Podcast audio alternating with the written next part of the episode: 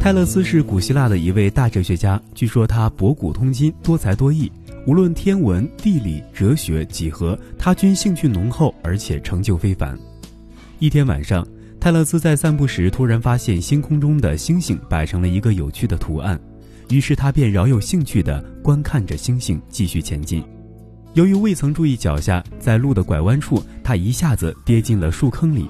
当他带着满身泥巴爬上来时，旁边一个无所事事的小青年揶揄道：“您自称通晓天上的东西，却不知道地上的东西，掉进这个树坑里，弄了满身泥，就是您知识给您带来的荣耀吧？”泰勒斯看了一眼幸灾乐祸的青年，平静地说：“当然，我是站得太高了，所以才有机会跌进这坑里。